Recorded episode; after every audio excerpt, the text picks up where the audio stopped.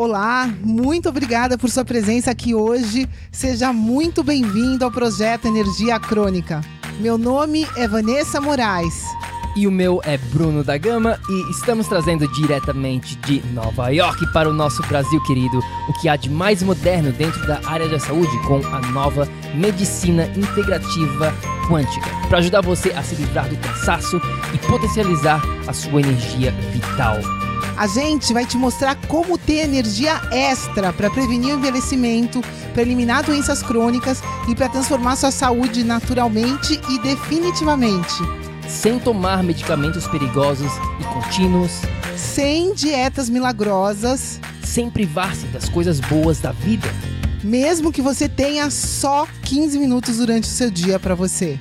E para saber um pouquinho mais sobre como usar a terapia de biomodulação energética integrada para transformar a sua saúde, confira o nosso site www.projetoenergiacronica.com. E agora vamos ao que interessa.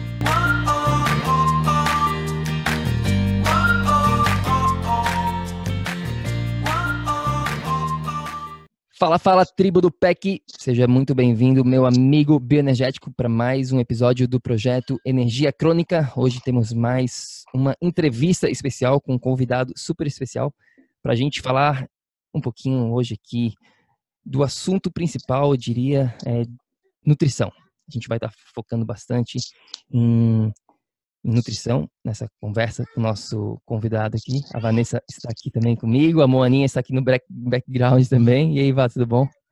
Oi, pessoal, bem-vindos à nossa entrevista. E, bom, nutrição é fundamental para todos nós, né?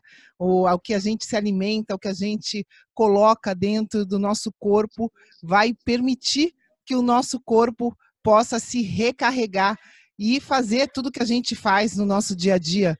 Né? Hoje a gente trouxe aqui, então, doutor Turi Souza. Bem-vindo, doutor, ao nosso podcast. Vamos com tudo. Olá, Vanessa. Olá, Bruno. Grato pelo convite. Estou aqui à disposição de vocês para falar a respeito de alimentação saudável. Valeu, brigadão. E a gente, na verdade, a gente gravou essa conversa já uma vez lá atrás e infelizmente a gente teve um probleminha com, com o arquivo de gravação, então o Turi veio. É, né? Ainda bem que ele conseguiu agendar mais um tempinho para conversar com a gente. E eu queria começar essa nossa conversa, Turi, falando um pouquinho né, de quem que é, falar um pouquinho da tua história, do teu background para a gente aqui, para quem não, não te conhece. Então, meu nome é Turi, né? Eu sou formado em nutrição atualmente. Trabalho na área da saúde já desde mais ou menos os 20 anos de idade, atualmente eu tenho 32.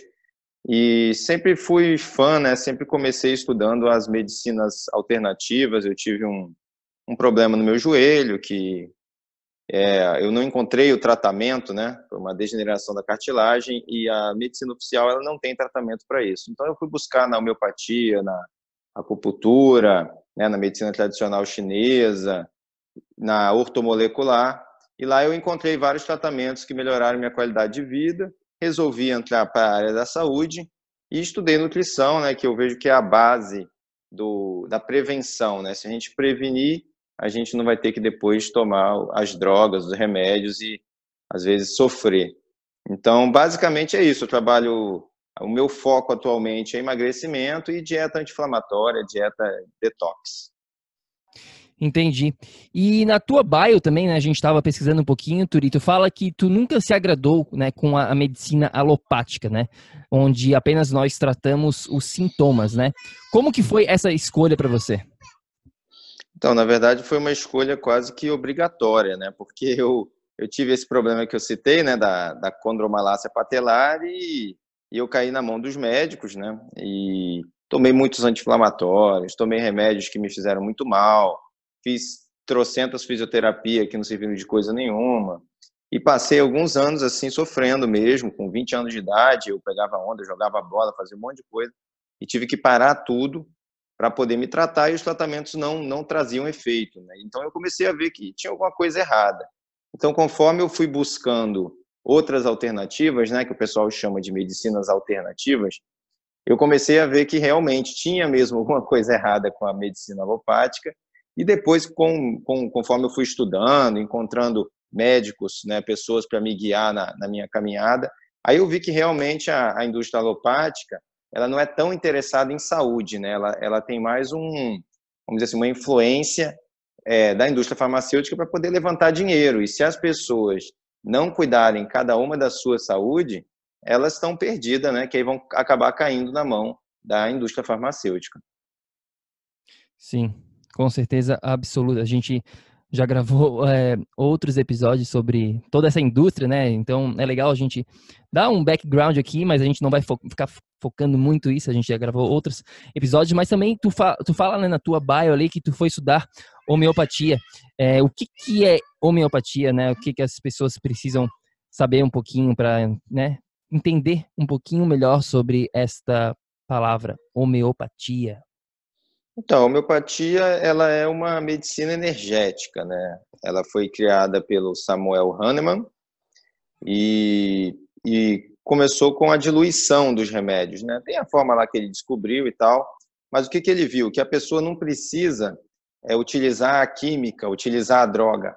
Ela pode pegar uma, uma parte daquela droga ou até daquele fitoterápico, vamos dizer assim, né? eles vão mais pelos naturais, né? Ou daquele mineral ou até também depois foi desenvolvido os nosódios, que é uma parte da própria doença, e fazer uma diluição desse dessa matéria-prima, vamos dizer assim, né? criando uma tintura mãe e depois criando um remédio com é, diluição centesimal ou milesimal, enfim, muito diluído, que na verdade não tem mais nada químico nele, mas ele traz somente a energia daquela planta ou a energia daquele mineral para poder equilibrar o organismo, né?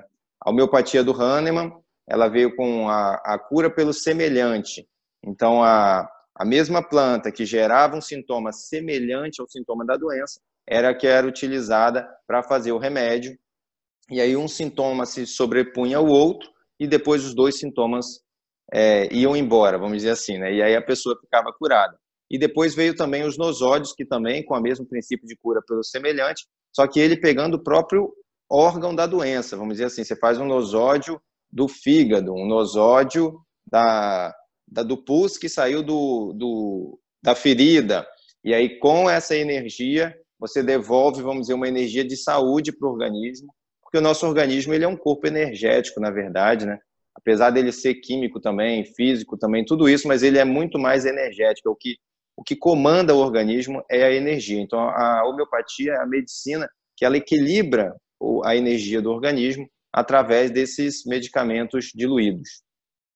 É, não, é perfeito. A gente fala bastante aqui dessa parte energética dentro do nosso podcast e simplesmente para existir vida, né, é, existe um requerimento, que é existir energia. Então, eu acho sensacional toda essa, essa abordagem né, a, integrada e adicional ao, ao, que a gente já trabalha, né, Turi? Eu queria que você falasse um pouquinho da, da importância de integrar isso, né, essa, essa homeopatia com a nutrição, porque a gente vê muito ainda as pessoas trabalhando as coisas isoladamente. Não adianta nada você fazer homeopatia, por mais fantástica que ela seja, se você não focar em uma alimentação saudável. E também não adianta você focar numa alimentação saudável se você tiver algum desequilíbrio energético. Então, você pode falar para a gente um pouquinho do potencial de integrar essas coisas?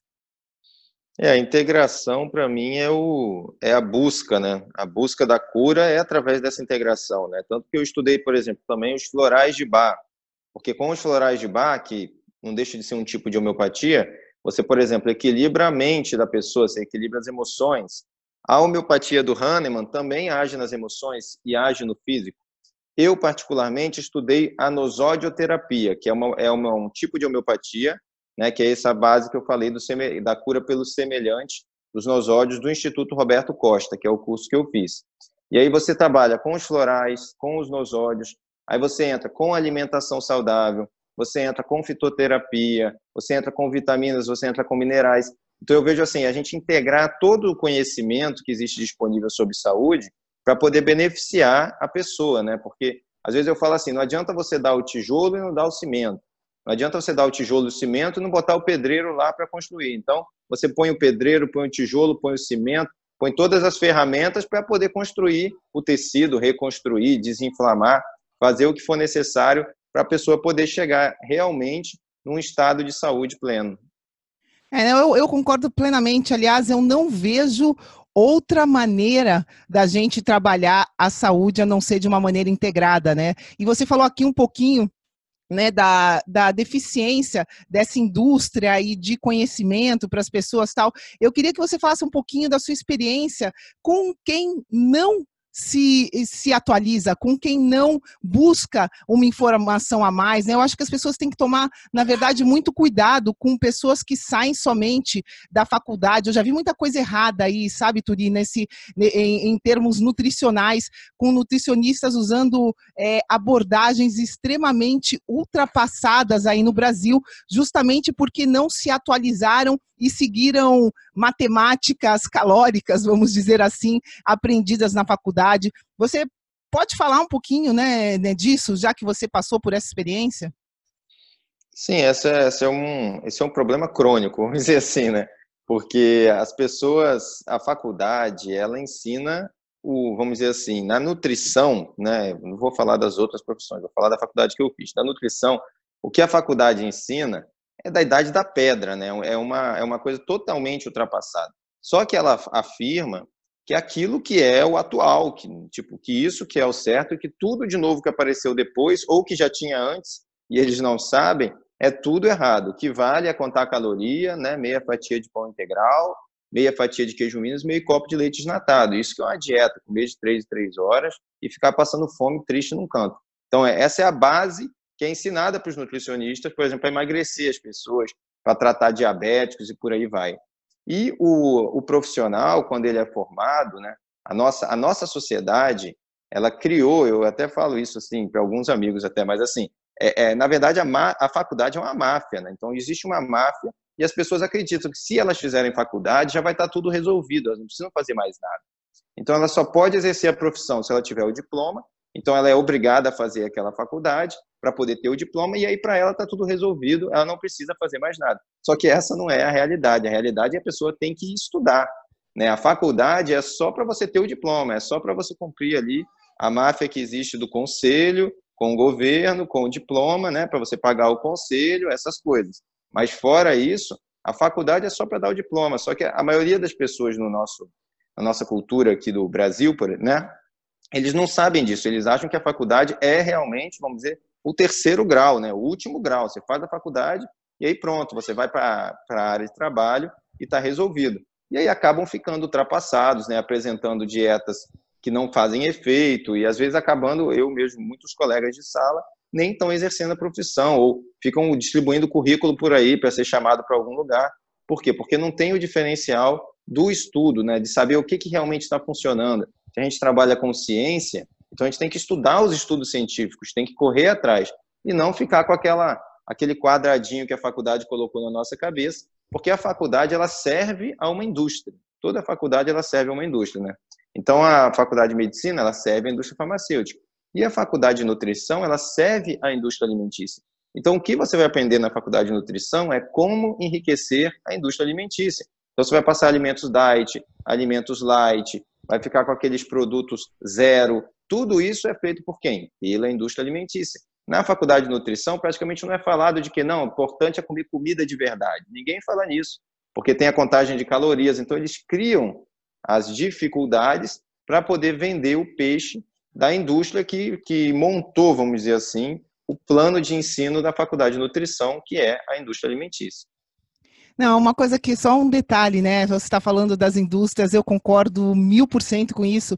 E um detalhe importante, aqui em Nova York tem a Bolsa da Nova York, de Nova York, né? Adivinha quais indústrias que estão unidas já hoje em dia? Ah, justamente a farmacêutica e a alimentícia. Parece brincadeira, mas é muito sério, porque na faculdade de medicina os médicos não aprendem nada de nutrição, na faculdade de nutrição as pessoas não entendem como funciona o corpo humano, então fica nisso e justamente né, atende às necessidades dessas duas indústrias que são parceiras, né, Turi? É, com certeza. Eu, sempre falo isso, né? Até no meu livro eu falo isso. Eu falo assim, a indústria alimentícia, ela, ela existe para adoecer as pessoas. E a indústria farmacêutica para dar remédios que não curam, mas que as pessoas tenham que tomar para o resto da vida. Então, é uma mina de ouro, né? É uma mina de ouro. E os nutricionistas são formados servindo a indústria alimentícia. E aí na televisão, quem vai falar é o nutricionista da indústria alimentícia, é o médico da indústria farmacêutica. E assim o povo, a maioria é, vai no efeito manada, vamos dizer assim, efeito boiada, né? Eles são manipulados pela informação vigente. Mas hoje em dia tem a internet, então já tem bastante pessoas que estão mais informadas, que estão buscando é uma coisa que eu falo sempre, né? Que, to, que é tomar a responsabilidade pela sua saúde. Você não pode entregar a sua saúde na mão do médico, na mão do nutricionista. É você que tem que buscar o conhecimento, você que tem que buscar o profissional de qualidade, você que tem que estar sempre estudando, porque é você que vai sofrer se a sua saúde for prejudicada. É, é verdade. Eu tava, a gente estava no Brasil no início do ano e eu fui visitar, visitar uma das minhas avós, né? Que eu tenho todos os meus avós vivos até hoje, ainda bem. Mas uma delas, né? Ela tá com problemas de, de emagrecimento, né? Digamos assim, tá com excesso de gordura, tá com pré-diabetes, eu acho também, tá sofrendo com né, o controle do açúcar no sangue. E aí eu tava conversando um pouquinho com ela e ela me falou que ela foi no nutricionista. E aí eu falei, tá, e aí como é que foi a conversa? Ela assim, ah, ela me passou é, uma, uma receita, né, um, uma dieta. E aí eu fui dar uma olhada na dieta, né, um, três páginas com uns, ah, o que comer de manhã, o que comer no almoço e tudo mais, né, os lanchinhos e tudo baseado no que tu falou aí, né, nesse lado da dieta é, light e diet e tudo mais, com produtos, né, sem entender muito sobre a qualidade dos alimentos.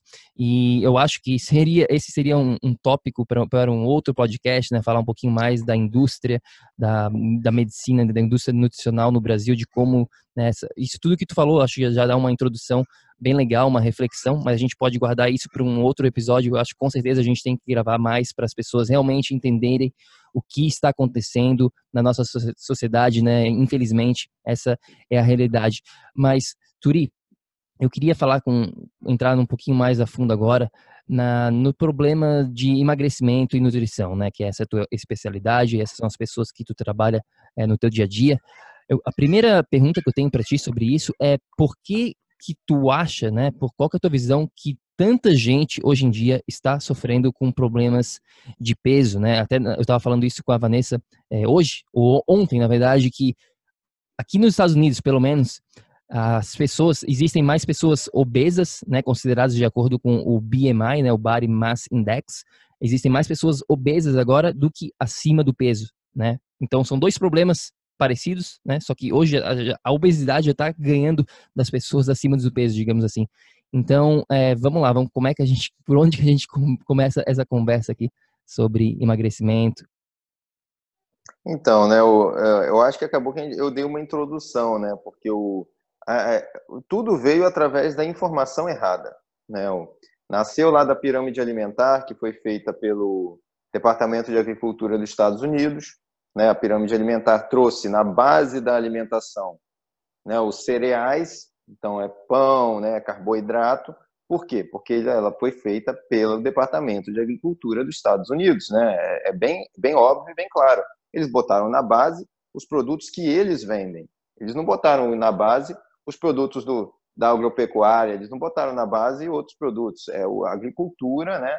Então era produção de quê? De trigo, de milho e por aí vai. Então, essa informação começou ali, na, na pirâmide alimentar. Antes disso, já tinha tido alguns ataques, vamos dizer assim, à comida de verdade. Porque, antigamente, as pessoas não eram obesas. O que, que aconteceu? Né? Houveram ataques à comida de verdade pelas indústrias, financiados pela indústria. Então, é, começou dizendo que o, a gordura saturada causava doença cardíaca né, cientistas patrocinados pela indústria açucareira, uma coisa que já foi comprovada recentemente, encontraram as cartas, eles falaram que a doença cardíaca era culpa da gordura saturada. E aí as pessoas começaram a trocar as suas banhas de porco e as suas é, manteigas por óleo de, de algodão, né, óleo de milho depois veio, e pelas margarinas. Então começou a entrar a gordura hidrogenada, que é também uma das da sementinha do mal, vamos dizer assim. Com isso, também começaram a acusar as carnes, as gorduras das carnes, dado o problema que eles chamavam que era um problema, né, a gordura saturada, Então as pessoas começaram a trocar o café da manhã. Então, em vez da pessoa comer ovos com bacon de manhã, não, porque ovo tem colesterol, porque bacon tem gordura saturada, ela trocava por uma panqueca, por um pão, por um cereal matinal, né? Aqui no Brasil, inclusive, a nossa cultura é muito mais do pão, né? Aqui parece que já chegou alterada, né? Nos Estados Unidos ainda teve, ainda tem até hoje muita gente que ainda faz o ovo com bacon, mas era muito mais forte anteriormente. No Brasil já chegou, parece que o pão mesmo, e assim, você não comer pão de manhã é quase um sacrilégio, né? As pessoas ficam sem entender o que está acontecendo. Assim, como assim você não vai comer pão? Não, não vou, vou comer outra coisa. Então, é, é, é um, vamos dizer assim, é uma semente que foi muito bem plantada e regada, né? Pela indústria, pela mídia, e colocaram isso no subconsciente da população. Então, assim, o que faz mal à saúde é a gordura. Então, é só eu comer carboidrato que eu vou estar saudável. O carboidrato é uma matéria-prima barata.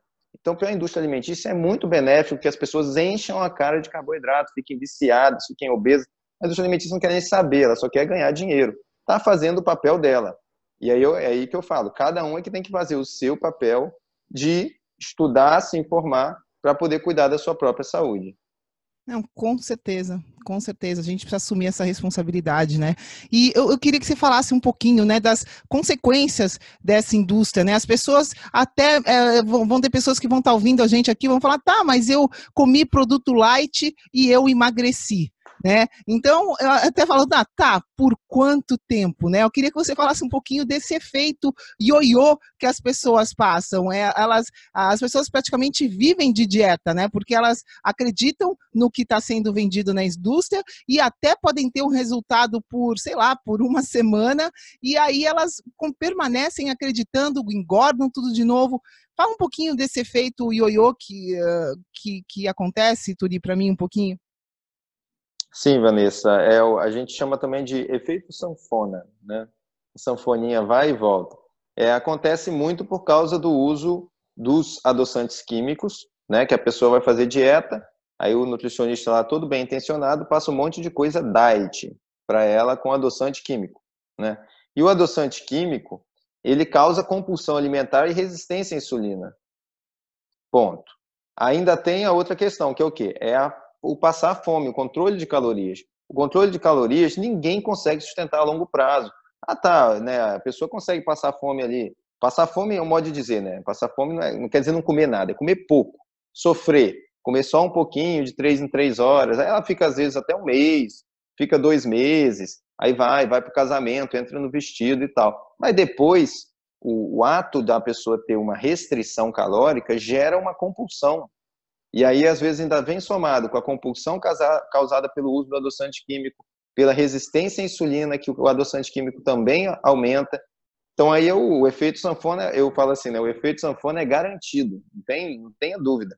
Você vai fazer uma dieta de passar fome, enchendo a cara de adoçante químico, você pode até emagrecer. Mas quando você for para a fase de manutenção, né, que seria a fase de manutenção, a pessoa não aguenta. Ela vai ter um, uma, uma compulsão alimentar que ela vai acabar recuperando o peso dela.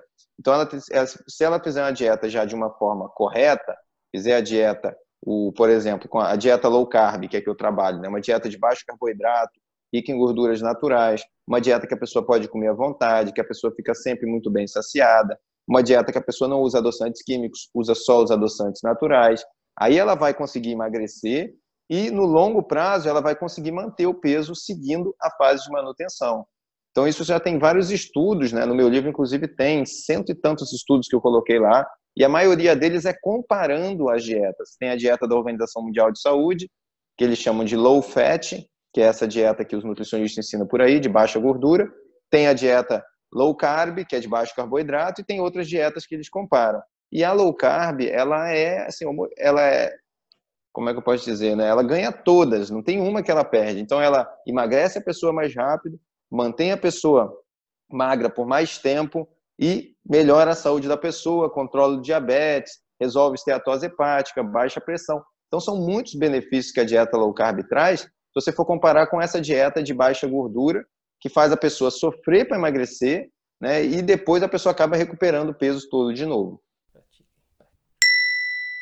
Olá, Espero que você esteja gostando desse episódio do podcast. Eu só gostaria de te falar que se você está cansado, com falta de energia, se você está enfrentando problemas na sua saúde, Mais do que isso, se você está buscando uma solução definitiva para os seus problemas, vem conhecer um pouco mais sobre a terapia de biomodulação energética integrada lá no nosso site. É só ir no projetoenergiacronica.com. Entre em contato com a gente, manda suas dúvidas. E agora a gente vai continuar com o nosso episódio do PEC. Sim. É, e eu, queria voltar um pouquinho, né? Tu mencionou sobre essa palavrinha chamada caloria, né? E a primeira coisa, né? Se a gente for na, nas ruas e fazer uma pesquisa assim com, com a população, perguntando é, como é que faz para emagrecer, né? Se a gente fazer essa pergunta assim básica, eu tenho certeza absoluta né, que a grande maioria da, da população, eles vão falar alguma coisa no sentido de, ah, eu tenho que né, comer menos, tenho que diminuir as minhas calorias que eu estou consumindo, e claro, eu tenho também que me exercitar mais, eu tenho né, que queimar mais as calorias para gastar mais energia, e assim eu vou emagrecer. Turi, fala pra gente um pouquinho sobre o que, que acontece com essas dietas de restrição calórica, né, de diminuição das calorias e ao mesmo tempo também de repente entrar um pouquinho aqui no, nessa parte que, que é conectada né de estar tá se exercitando mais para poder queimar essas calorias extras digamos assim. Fala um pouquinho sobre o mito das calorias. É o mito das calorias ele, ele dá um bom suporte né vamos dizer assim para os nutricionistas que não têm conhecimento porque o nutricionista normalmente ele passa a dieta não adianta nada aí fala não mas é porque você não fez exercício né? Então ele fica nessa, mas na verdade o nosso corpo ele tem uma tendência, né, que é biológica de, de manter a vida. Então se ele perceber que você está comendo pouco e passando fome e você está fazendo exercício, ele vai começar a poupar energia para você poder fazer os exercícios. Então não vai adiantar nada. O que, que ele vai fazer? Ele vai desacelerar o seu metabolismo. Então essa questão calórica de comparativa, né, ah, coma esse pão e suba, sei lá, quatro escadas que está tudo resolvido. Isso é, isso é uma coisa, assim, é, é, inimaginável isso acontecer na prática biológica do organismo. É, são realmente, é, são deduções que as pessoas fizeram sem nenhuma base científica, nenhuma base fisiológica. O nosso organismo, ele tem que ser visto sempre de uma base fisiológica. O nosso corpo é comandado por hormônios, não é por subir escada e descer escada. Então, qual é o alimento que movimenta o hormônio? Qual é o movimento? Qual é o alimento que movimenta o hormônio que engorda? Qual é o alimento que baixa o hormônio que engorda? É isso que importa. E não se você vai comer um pão e correr um quilômetro, está tudo resolvido. Isso aí é tudo dedução. Isso que eu acho incrível, assim, né? Como é que as pessoas criam, até hoje você vê, nós estamos na era da pós-verdade, né? Então as pessoas criam coisas e saem falando aquilo e aí bota na televisão um cara lá de jaleco branco doutor não sei quem falando e pronto, e, e vira verdade absoluta. Então, as calorias, na verdade, é, é, é, até difícil falar assim, né? O, porque é simplesmente pensamento dedutivo que foi feito. Não, se você comer pouco, se exercitar mais, isso vai fazer você perder peso.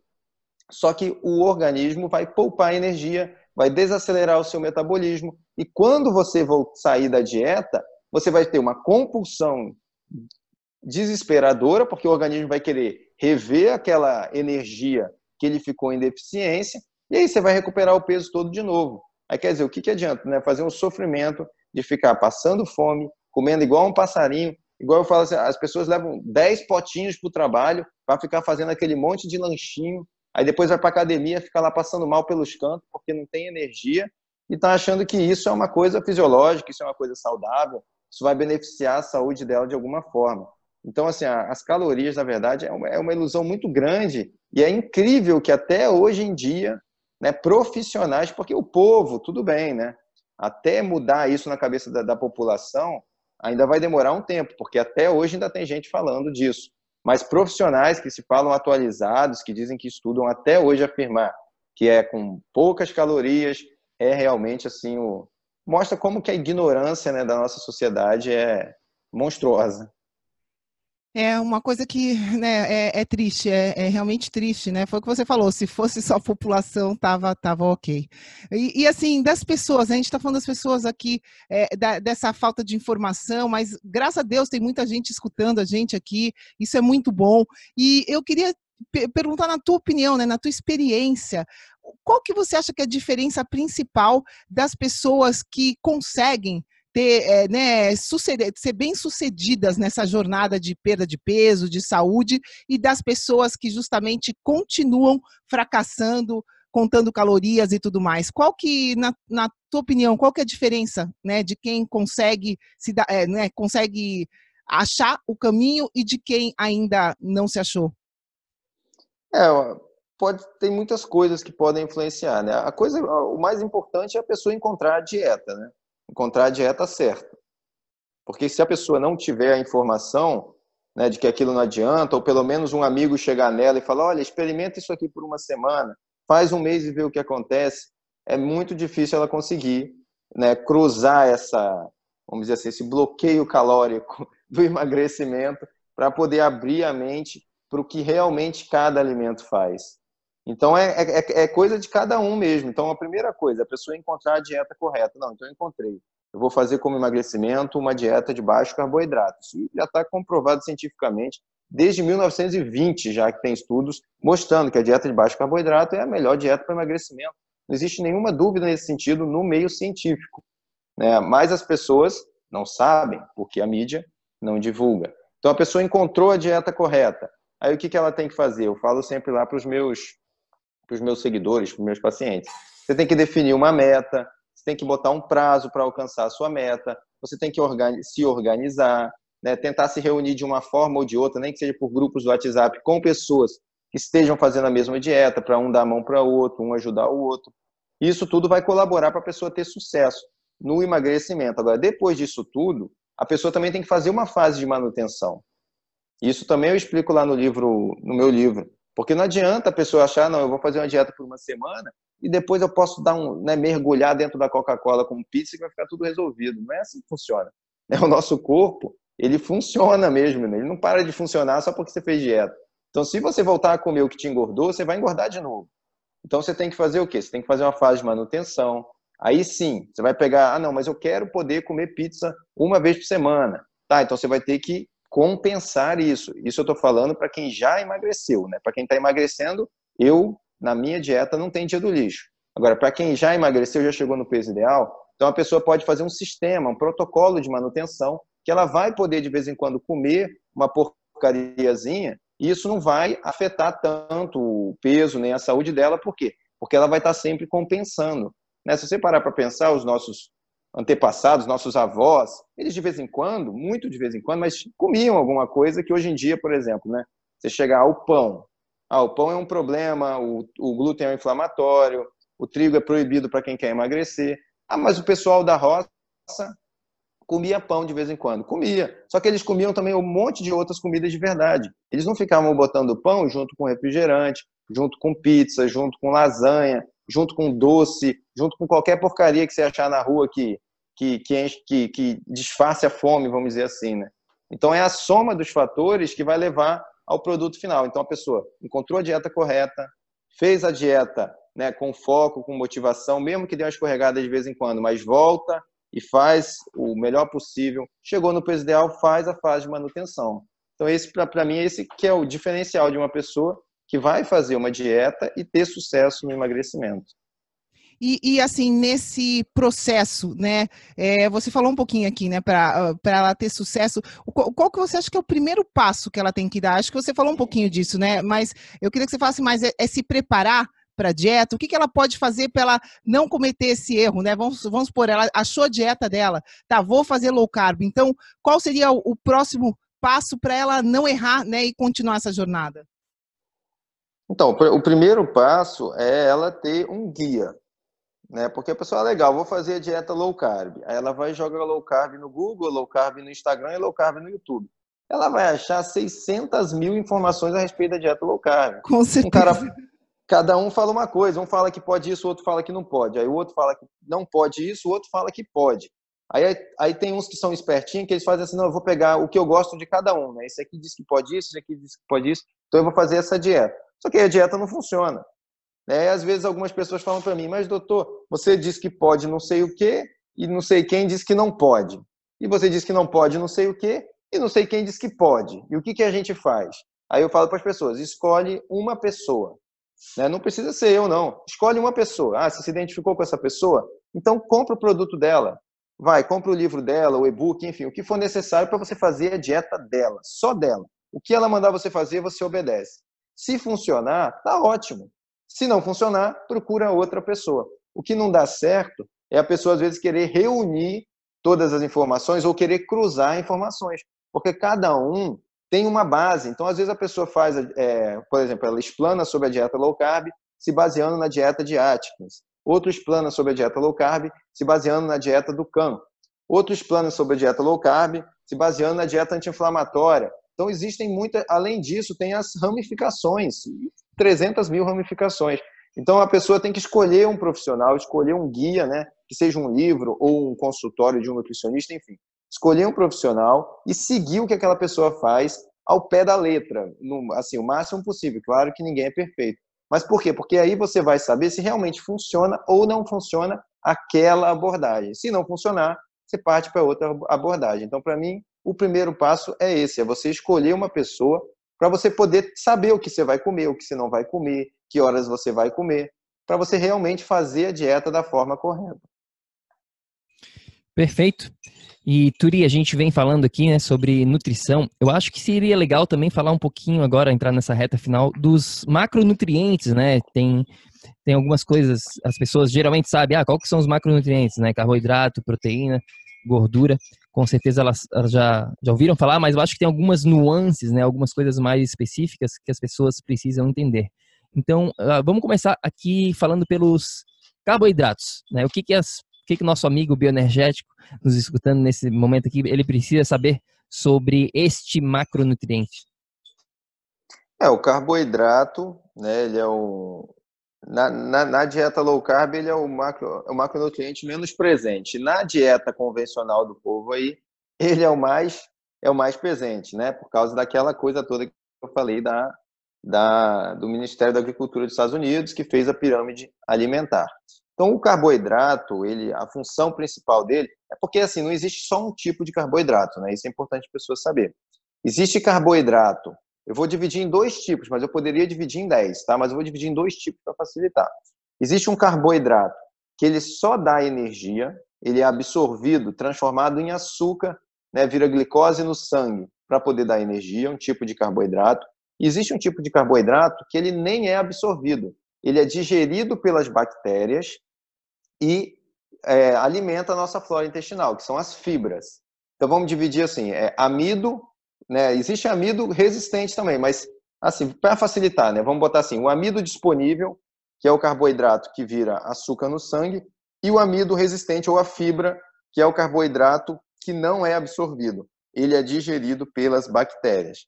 Então, o amido disponível, esse amido que, que, que aumenta o açúcar no sangue, ele está presente aonde? Está presente no trigo, está presente no açúcar, está presente nas farinhas refinadas em geral, que são feitas né, de, é, por exemplo, farinha de mandioca, né, farinha de arroz, farinha de batata e por aí vai. Então essas farinhas todas são ricas em amido disponível, né? O próprio açúcar de mesa é o amido também. O carboidrato, aí tem tamanhos do carboidrato, né? A menor forma dele tem a glicose, frutose, né, galactose, e a partir, são os carboidratos simples que a gente chama. E a partir disso tem os carboidratos complexos.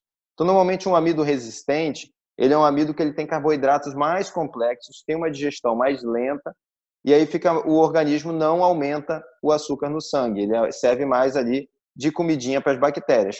Ou é um tipo de carboidrato que nem é absorvido, como eu estava dizendo, por exemplo, a celulose, né? que está presente em todos os vegetais que a gente come, ela nem é absorvida. A celulose não foi feita para o ser humano absorver. Então, quem que digere ela? A nossa flora. E serve para fazer a fibra também, ajuda como fibra para funcionar o intestino.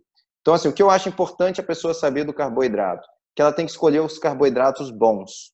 Né? Os carboidratos bons são o quê? São os carboidratos que a gente chama de complexos. Ou seja, são alimentos que não são refinados, alimentos que não aumentam o açúcar no sangue, que não causam picos glicêmicos ou picos insulinêmicos. Né? Então, por exemplo, exemplos de carboidratos bons. a gente está falando aqui do emagrecimento, então vamos falar dos carboidratos bons para o emagrecimento. Então, todos os vegetais, todas as folhas verdes são carboidratos bons para emagrecer. Alguns legumes específicos. Então, berinjela, chuchu, abobrinha, são carboidratos bons para emagrecer. Algumas frutas têm carboidratos bons para emagrecer também. Então, morango, pera, kiwi e, e cajá, caju e etc. E por aí vai. Que são o quê? São frutas que são ricas em fibras e pobres em frutose, que seriam carboidratos simples. Então, a pessoa dando preferência para esses carboidratos e evitando os carboidratos de alto índice glicêmico, que é o pão, bolo, biscoito, doce, açúcar é, e por aí vai, aí ela vai conseguir emagrecer. Então, o, o básico do carboidrato para mim, e a dieta low carb, ela traz para a pessoa essa consciência, eu acho isso muito importante, da pessoa ter consciência do que, que é um alimento bom, o que, que é um alimento que não é bom. Porque mesmo que ela vá comer o alimento que não é bom, mas ela não vai comer com frequência, não vai comer em grande quantidade, isso vai beneficiar a saúde dela. Não, muito boa a explicação. E para a gente finalizar, antes de a gente né, ir para proteína e gordura, eu queria saber, não pode ser de forma rápida mesmo, Turi, é, essa diferença entre o índice glicêmico e a carga glicêmica. Né? Tem bastante pessoas que nos perguntam sobre isso, tem muita confusão. Eu acho que seria legal dar uma explicada, assim, uma resumida, qual que é a diferença entre o índice glicêmico e a carga glicêmica. Então, o índice glicêmico né, o tanto que vai aumentar o açúcar no sangue quando a pessoa come um alimento. Então, ela come um pão.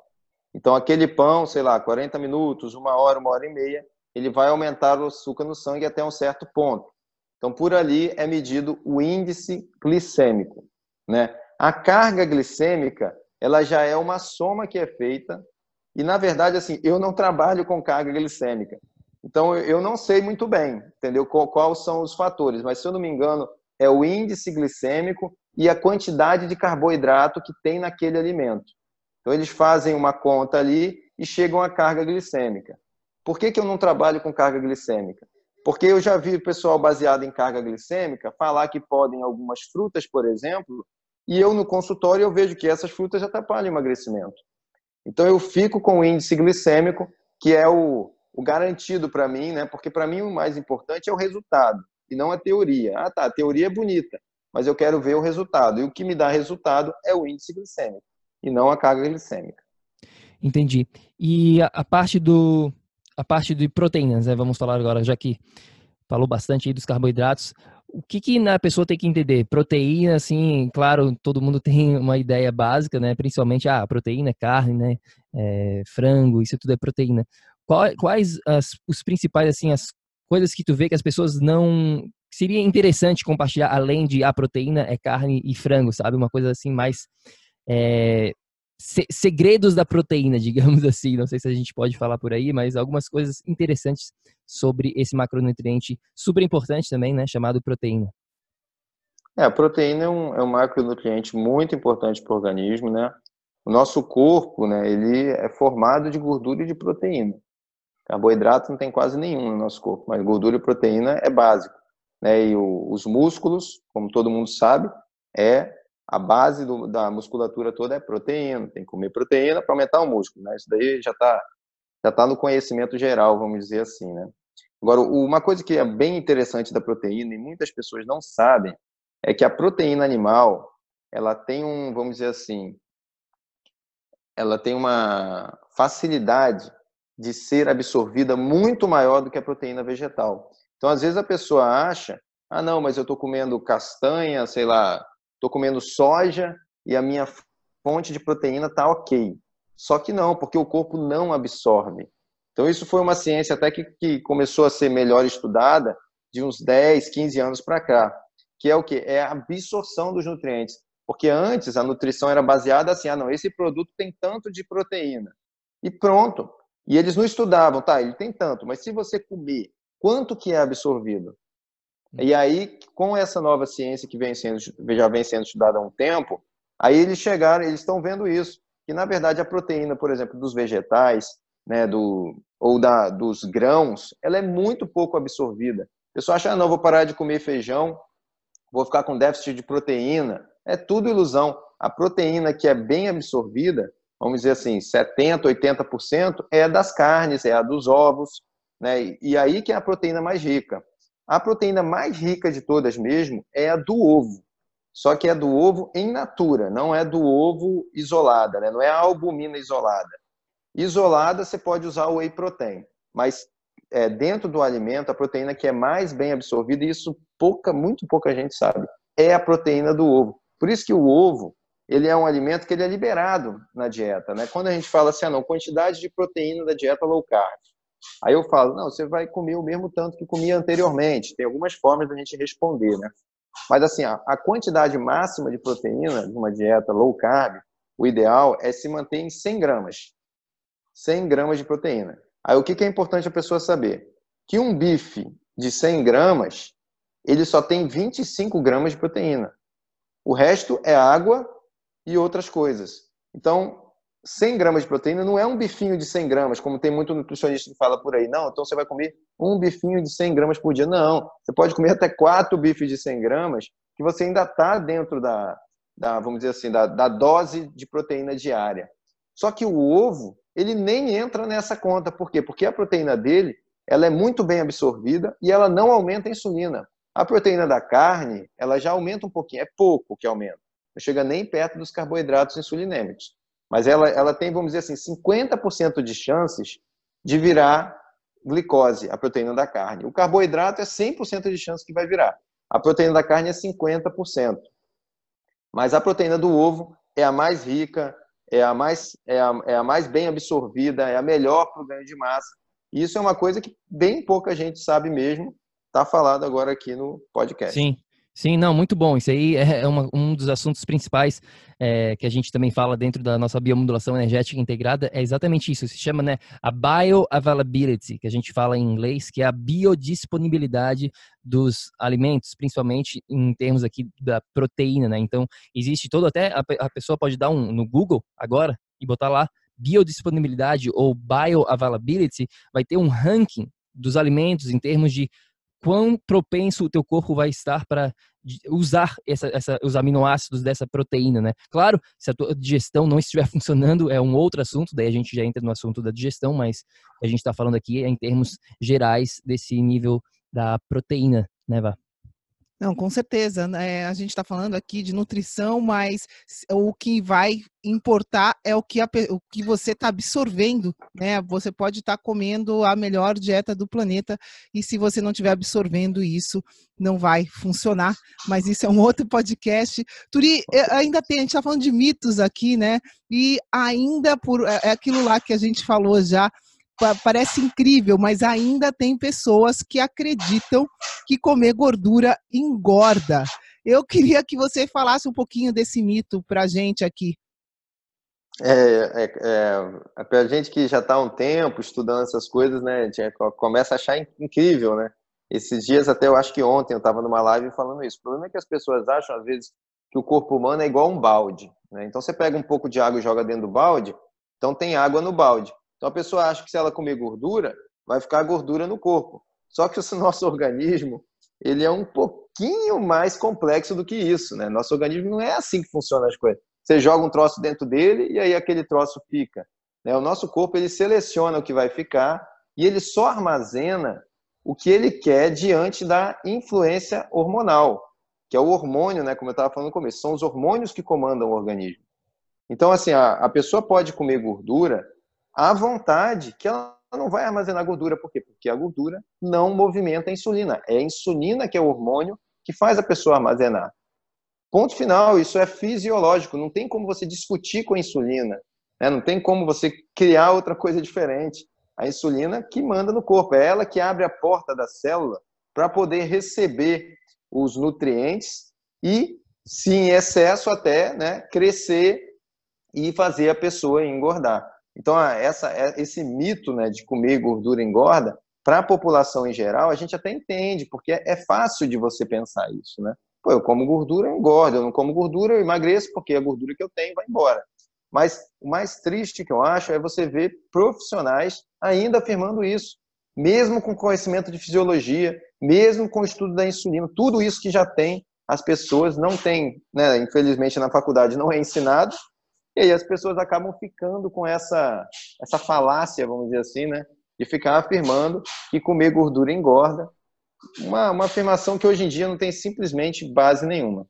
É, eu acho até bastante perigosa, porque eu vejo mães que não querem engordar na gravidez, evitando gordura, e sendo que o nosso cérebro é praticamente todo formado por gordura. E aí eu acho que essa, esse mito começa a ficar bastante sério, né? Quando a gente chega é, enfim, eu que, que sou mãe agora, eu vejo algumas coisas sendo feitas, mas só para. Né, tem, tem que desmistificar isso, não faz sentido nenhum. E se não fosse a gordura, a gente não estava conversando aqui nesse momento, porque o nosso cérebro não ia ser capaz de, né, de, de coordenar a nossa fala. Eh, Turi, é perfeito, eu acho que é bem por aí, tem bastante coisa que a gente fala em comum. Eu queria te pedir é, Para quem está ouvindo a gente agora, né, a gente chama da nossa tribo do PEC, se você pudesse deixar uma mensagem, o que, que a pessoa pode focar né, para ter essa energia crônica que a gente fala aqui, qual seria a tua dica para o nosso ouvinte? É isso, é, isso é bem importante, né? Uma forma da gente ter a energia, né? O, só só para concluir o assunto da gordura, eu lembrei de uma, uma frase que eu gosto de falar também, que eu acho engraçada, né? Que é assim, né? Se a gordura fizesse mal mesmo, a humanidade já tinha acabado. Já tinha morrido todo mundo, não tinha sobrado ninguém, nenhuma alma viva. Porque a base da nossa alimentação era proteína e gordura. O carboidrato veio chegando devagarinho, ele só dominou depois que as pessoas vieram para as cidades. Né? Então é uma coisa para a pessoa, mesmo, ah, não, eu não acredito em ciência, tá bom, mas pensa nos seus antepassados, meu amigo. Antigamente, bota aí 200, 300 anos para trás, não tinha máquina, Entendeu? O que, que as pessoas comiam? Como é que elas faziam? Não eram as criações? Não era ali na banha do porco? Como é que elas sobreviveram? Então são coisas para a gente poder pensar, né? Então assim a questão do a questão da energia, né? Energia, eu eu até estou estudando agora também educação física, né? Eu, tô, eu já sou formado em nutrição, resolvi fazer educação física também. E eu penso nessas formas, né? Como que a pessoa faz para ter uma vida plena, né? Para poder utilizar o que ela tem de melhor, o que ela pode tirar de melhor dos alimentos, do ar que ela respira, dos pensamentos. E são muitas coisas, né? A gente está falando aqui, por exemplo, da alimentação. É, é, crucial. Não tem como a pessoa com uma alimentação ruim ela ficar bem de energia. É básico. Agora, por exemplo, uma atividade física é muito importante também.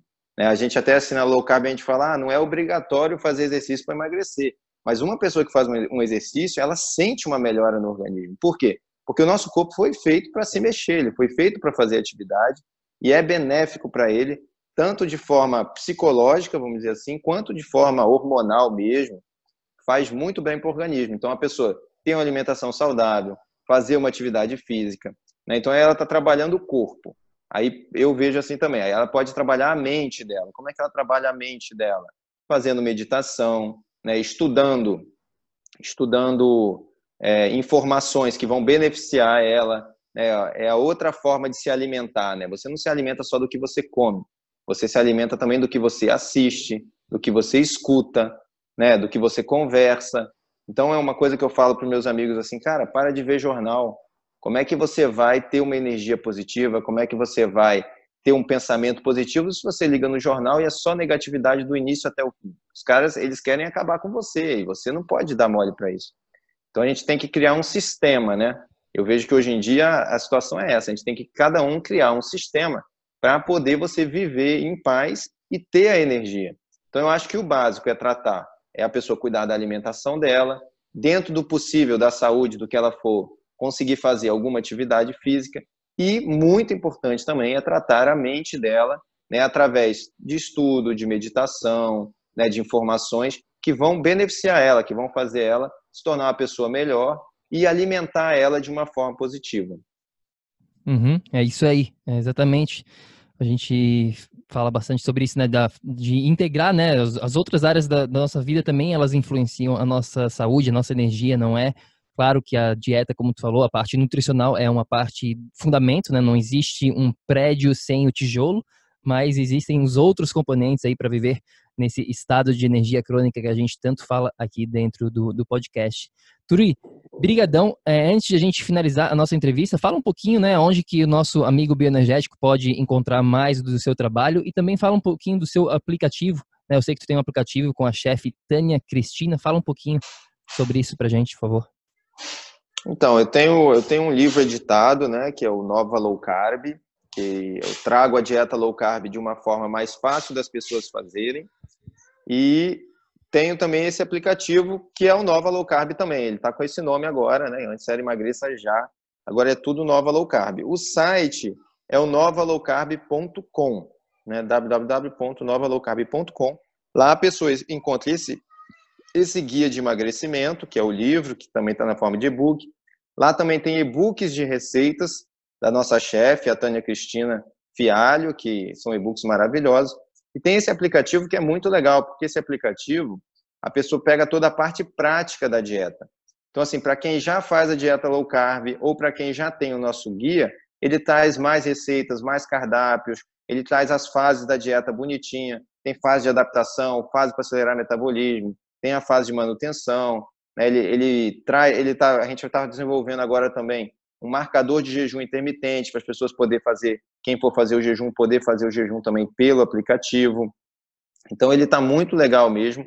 E ele está numa uma promoção que vai acabar, eu não sei né, até quando vai ficar no ar o aplicativo, mas que fique claro que é uma promoção, porque ele vai passar a ser por assinatura mensal. Mas por enquanto ele não está assim. A pessoa que baixar, ela paga uma vez só 29,90 e vai poder usar para sempre. Mesmo depois que virar assinatura mensal, ela não vai perder a licença dela e vai continuar utilizando. Então, para quem quiser saber mais sobre alimentação, ter uma alimentação saudável, emagrecer, desintoxicar, desinflamar o organismo, eu recomendo muito a Nova Low Carb. É só entrar lá no site novalowcarb.com.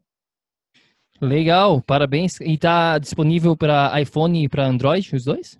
Sim, iPhone e Android. Show de bola. Então vai lá, confere lá o aplicativo, o site também, né? novalowcarb.com do, do Turi. Tem, vai ter bastante coisa a mais do que a gente falou aqui.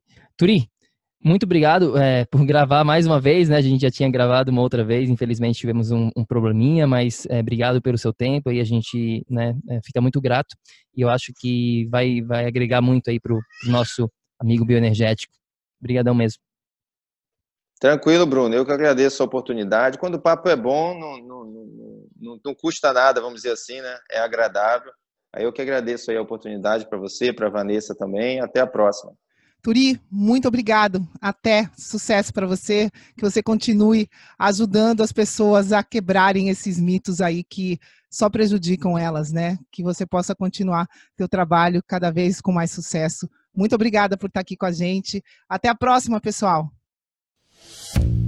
Ei, ei, ei, ei, ei, não desliga ainda não.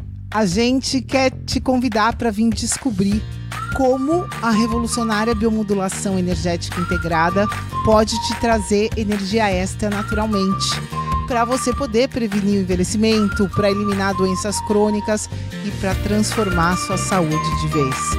Entre em contato com a gente no projeto energiacrônica.com.